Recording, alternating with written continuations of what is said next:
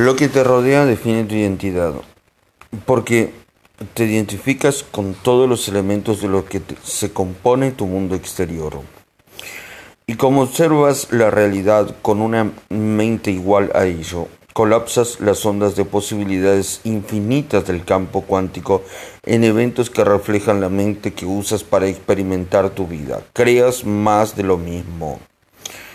Tal vez pienses que tu entorno y tu pensamiento no se parecen tanto como afirmo y que no estás reproduciendo la misma realidad de siempre. Pero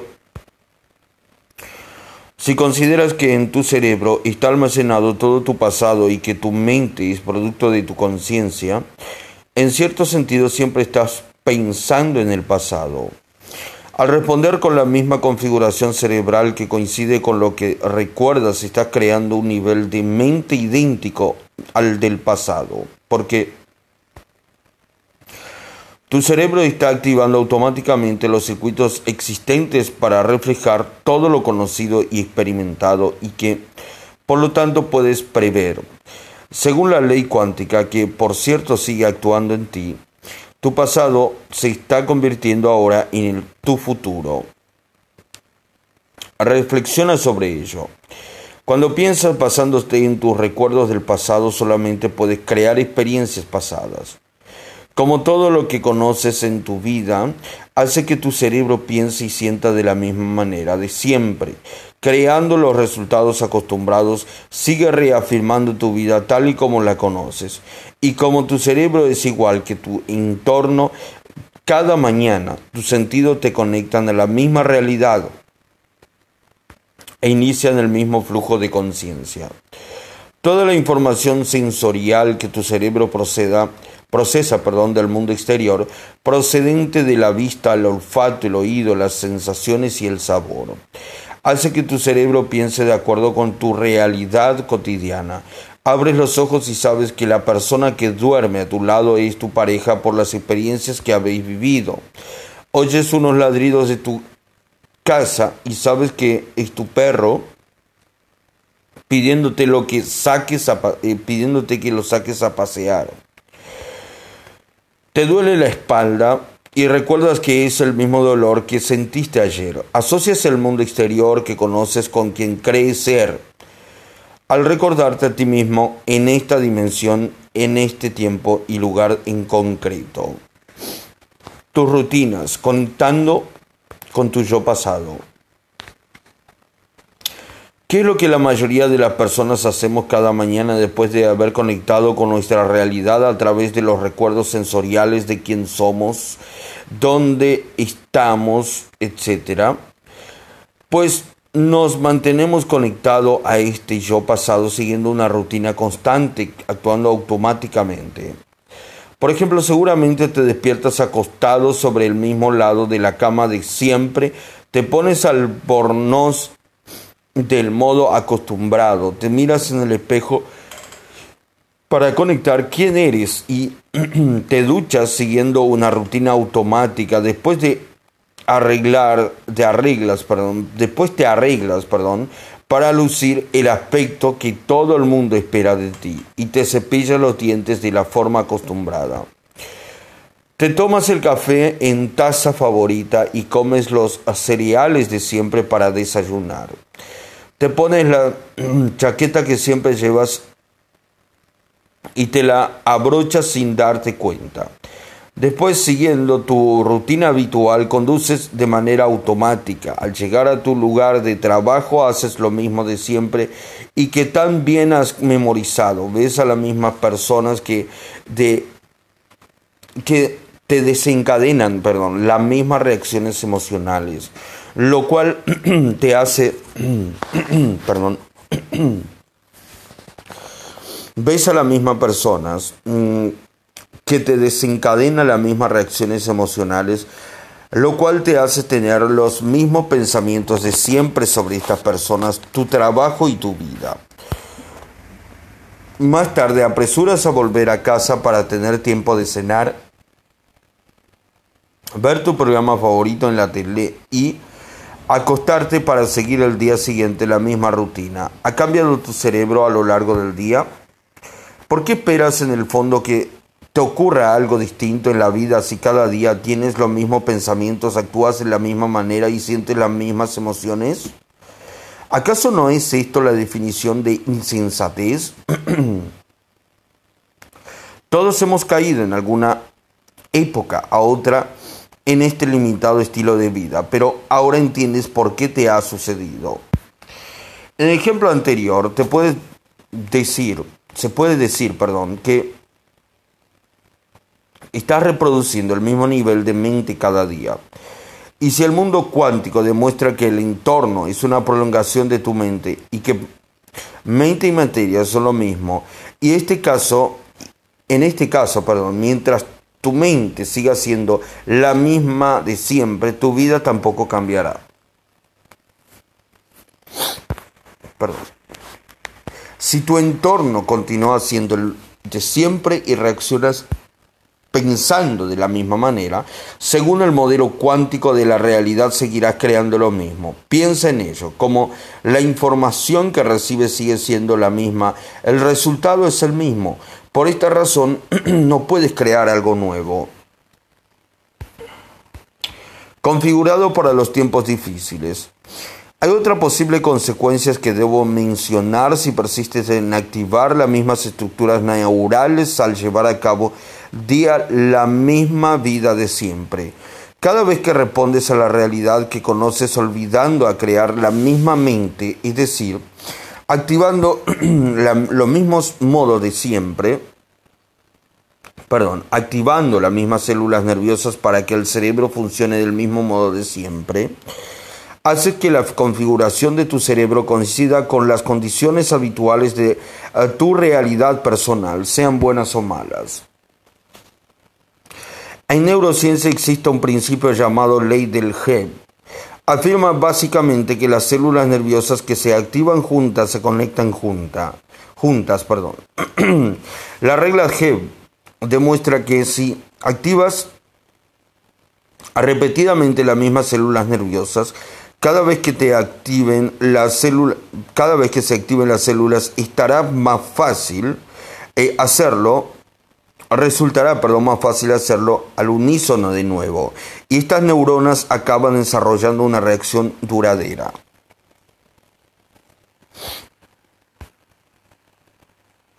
Cuando uso la palabra configurado me refiero a que las agrupaciones de neuronas se han activado tantos, tantas veces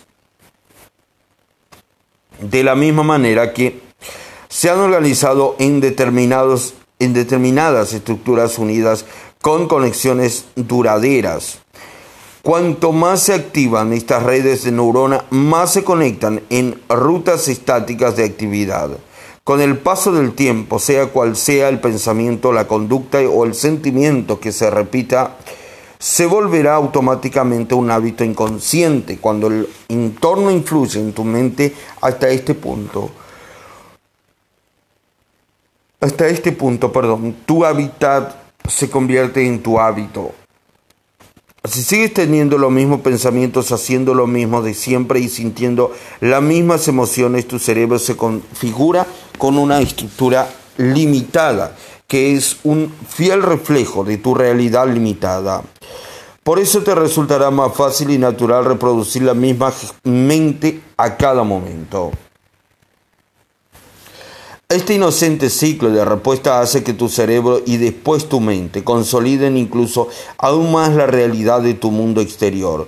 Cuanto más activas los mismos circuitos al reaccionar a tu vida exterior, más se parece la configuración de tu cerebro a tu mundo personal. Hablando en términos neuroquímicos, te apegas a las condiciones de tu vida y con el paso del tiempo empiezas a pensar de la misma forma de siempre, porque tu cerebro activa una serie limitada de circuitos que crean una eh, que crean una huella mental en concreto. A esta huella se le llama tu personalidad. ¿Cómo adquieres el hábito de ser el mismo de siempre? Debido a esta habitación, habituación perdón, natural, neural, perdón, las dos realidades de la de la mente interior y la del mundo exterior parecen volverse casi inseparables. Por ejemplo, si no dejas de pensar en tus problemas, tu mente y tu vida se fusionan. Coloreas el mundo objetivo con las percepciones de tu mente subjetiva y estás moldeando siempre la realidad. Te pierdes en la ilusión de un sueño. Esta situación se podía llamar rutina y todos caímos en ella. Pero no solo son acciones lo que vuelven repetitivas, sino también tus actitudes y tus pensamientos. En cierto modo, has adquirido el hábito de ser el mismo de siempre, eres esclavo de tu entorno. Tu forma de pensar va a la par con las condiciones de tu vida y por lo tanto como observador cuántico, estás creando una mente que solamente refuerza estas circunstancias en tu realidad. Todo cuanto estás haciendo es reaccionar a tu mundo exterior conocido y que no cambia. Te has convertido literalmente en el efecto de las circunstancias exteriores de tu vida. Has dejado de controlar tu dinero, a diferencia del personaje carnado por Bill Murray en Atrapado en el Tiempo, no luchas ni siquiera contra la monotonía en la que tú y tu vida habéis caído. Y por y, perdón, lo peor de todo es que no eres víctima de una fuerza misteriosa e invisible que te ha metido, perdón, en ese bucle repetitivo, sino que eres tú quien lo ha creado. La buena noticia es que como tú lo has creado, también puedes decidir salir de él. El modelo cuántico de la realidad nos dice que para cambiar nuestra vida debemos cambiar nuestra forma de pensar, actuar y sentir. Debes cambiar tu estado del ser como nuestros pensamientos, sentimientos y conductas son. En esencia nuestra personalidad es esta, la que crea nuestra realidad personal. Así que para crear una nueva realidad personal, una nueva, una nueva vida, debemos crear una nueva personalidad, convertirnos en otra persona. Para poder cambiar debes pensar y actuar más allá de tus circunstancias presentes, más allá de tu entorno. La grandeza es aferrarse a un sueño, al margen de tu entorno. Antes de empezar a examinar cómo puedes pensar más allá de tu entorno y dejar el hábito de ser el mismo de siempre, quiero recordarte algo. Es posible pensar trascendiendo tu realidad presente y los libros de historias están llenos de nombres de personajes, de personas, perdón, que lo han hecho, de hombres y mujeres como Martin Luther King, J. Jr., eh, Jr., perdón, William Wallace, Marie Curie, Mahatma Gandhi, Thomas Edison y Juana de Arco. Cada uno de ellos abrigaba en su mente una realidad futura que existía como posibilidad en el campo cuántico. Esta visión estaba viva en su mundo interior de posibilidades más allá de los sentidos y con el paso del tiempo todos hicieron realidad sus ideas. Todos tienen en común que atesoraban un sueño, una visión o un objetivo mucho, más, eh, mucho mayor que ellos. Todos creían en un destino que era tan real en su mente que empezaron a vivir como si este sueño ya estuviera sucediendo. No podía verlo, oírlo, saborearlo, olerlo ni sentirlo, pero estaba tan poseído por él que actuaron de acuerdo con esta posibilidad, con esta perdón, posible realidad del futuro. Es decir, actuaron como si eh, su visión interior fuera una, ya una realidad. Por ejemplo, el régimen colonial al que estaba sometida la India a principios del siglo XX era desmoralizador para los hindúes. A pesar de ello, Gandhi creía en una realidad que aún no estaba presente en vida de su pueblo.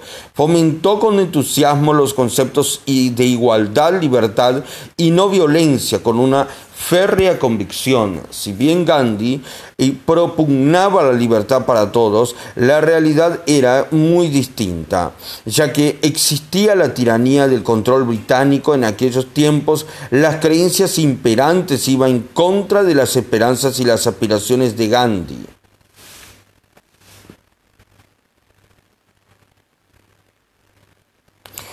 Pero aunque la experiencia de la libertad no fuera una realidad cuando Gandhi empezó a intentar cambiar la India, no dejó que las adversidades del exterior le hicieran renunciar a su ideal. Durante mucho tiempo la respuesta del mundo exterior no le demostraron que estuviera influyendo en el mundo, pero raras veces dejó que las condiciones de su entorno controlaran su forma de ser.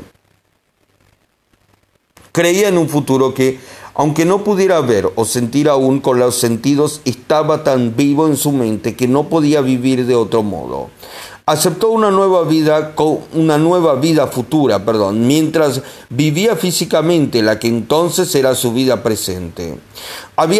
Sabía que su forma de pensar, actuar y sentir cambiaría las condiciones actuales de su entorno.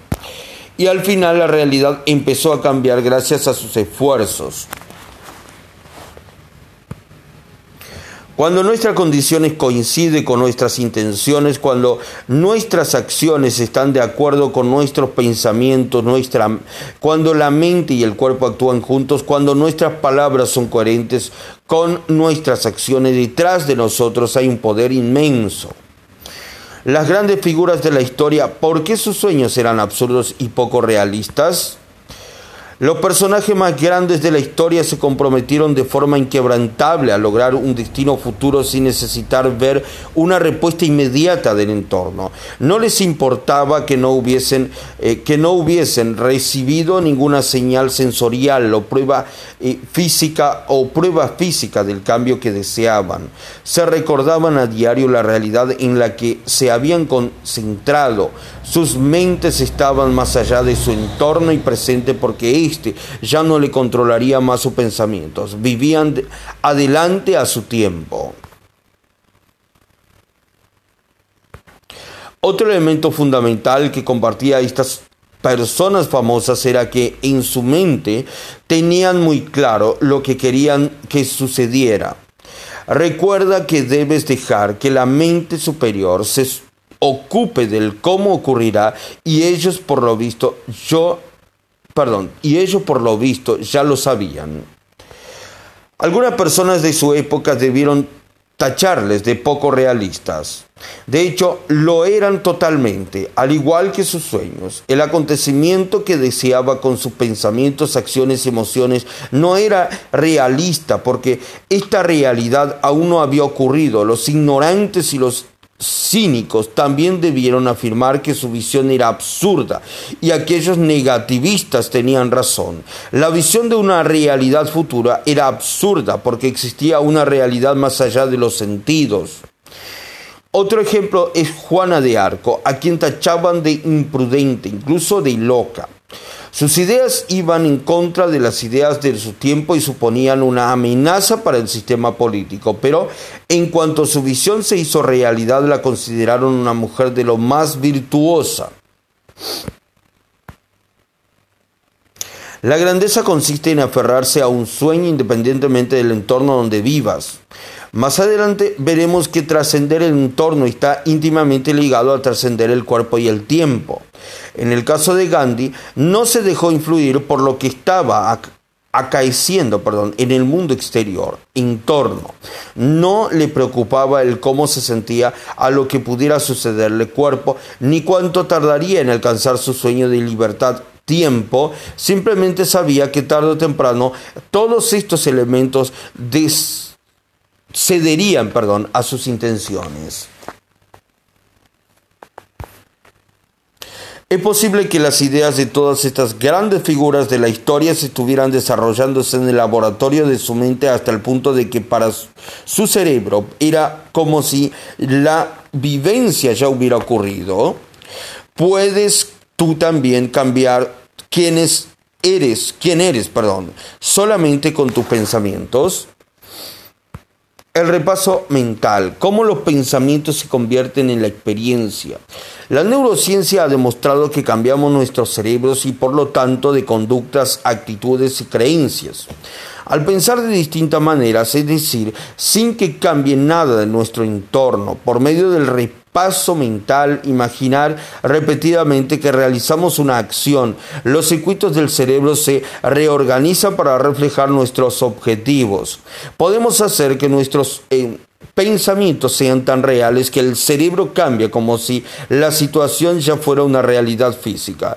Tú también puedes cambiarlo para adelantarte a cualquier experiencia del mundo exterior. Por ejemplo, en Desarrolla tu cerebro, yo hablaba de cómo los participantes de un estudio de que ensayaron mentalmente ejercicios ejercicios, perdón, de una sola mano en el piano durante dos horas diarias a lo largo de cinco días, sin tocar nunca físicamente el teclado del piano. Experimentaron casi los mismos cambios en el cerebro que los que ejecutaron los mismos movimientos con los dedos en el teclado del piano durante el mismo espacio de tiempo. Las imágenes del cerebro revelaron que estos estos, que todos los participantes, perdón, activaron y aumentaron sus logros de neuronas en la misma región cerebral. En el cerebro de los sujetos que practicaron mentalmente las escalas y los arcos de forma casi la misma cantidad de circuitos neurales que en perdón, en el cerebro de los sujetos que practicaron mentalmente las escalas y los acordes se formó casi la misma cantidad de circuitos neurales, perdón, que en el de los que los practicaron físicamente en el piano. Este estudio demuestra dos puntos importantes. Nuestro cerebro, además de cambiar el pensar de distinta forma cuando nos concentramos y volcamos en algo, no distingue el mundo interior mental de lo vivido en el mundo exterior. Aquello que pensamos se convierte en nuestra experiencia. Esta idea es esencial para triunfar y fracasar en, tus intentos perdón, de reemplazar algunos viejos hábitos, eliminar viejas conexiones neurales eh, con otros nuevos, generar redes neurales, veamos con más eh, detenimiento cómo las personas que practicaron mentalmente los ejercicios musicales los aprendieron sin tocar una sola tecla del piano. Tanto si adquirimos una habilidad física como una mental, todos empleamos cuatro procedimientos para cambiar nuestro cerebro. Adquirir los conocimientos necesarios, recibir las instrucciones prácticas, presta atención y la reproducción, presta atención perdón. Tanto si adquirimos una habilidad física como una mental, todos empleamos cuatro procedimientos para cambiar nuestro cerebro. Adquirir, adquirir los conocimientos necesarios, recibir las instrucciones prácticas, prestar atención y la repetición. El aprendizaje consiste en crear conexiones sinápticas. Las instrucciones ayudan al cuerpo a adquirir una nueva experiencia que enriquece al cerebro. Cuando además prestamos atención y repetimos la nueva habilidad adquirida una y otra vez, nuestro cerebro cambia. Las personas que tocaron físicamente las escalas y los acordes en el piano experimentaron un aumento de nuevos circuitos neurales en el cerebro porque siguieron esta fórmula. Los participantes que repitieron mentalmente los ejercicios también la consiguieron, con la diferencia de que no los realizaron físicamente, sino en el lugar, perdón, sino, perdón, los participantes que repitieron mentalmente los ejercicios también la siguieron, con la diferencia de que no los realizaron físicamente, pero en su mente visualizaron sin ningún problema que tocaban el piano. Recuerda que después de que todos perdón, recuerda que después de que estos sujetos repasaron mentalmente los ejercicios de forma repetida, su cerebro mostró los mismos cambios neurológicos que los registrados en los que los en lo que registraron, perdón, su cerebro mostró los mismos cambios neuro, neurológicos perdón, que los registrados en los de los participantes que tocaron el piano. Se le formaron nuevas redes de neuronas, perdón, redes neurales, lo cual demostró que habían practicado las escalas y los acordes sin tener esa experiencia física. Se podría decir que su cerebro existía en el futuro, adelantándose a la situación física de todo el piano. Debido a nuestro desarrollo lóbulo frontal y a la capacidad exclusiva humana, hacer que nuestra capacidad exclusiva mm, exclusivamente, perdón, humana de hacer que nuestros pensamientos sean más reales que ninguna otra cosa.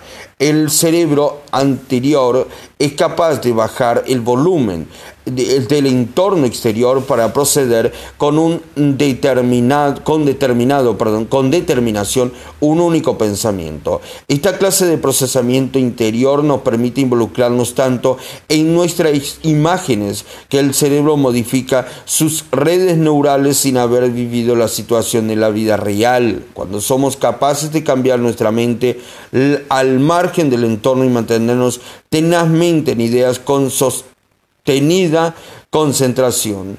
El cerebro se adelanta al mundo físico.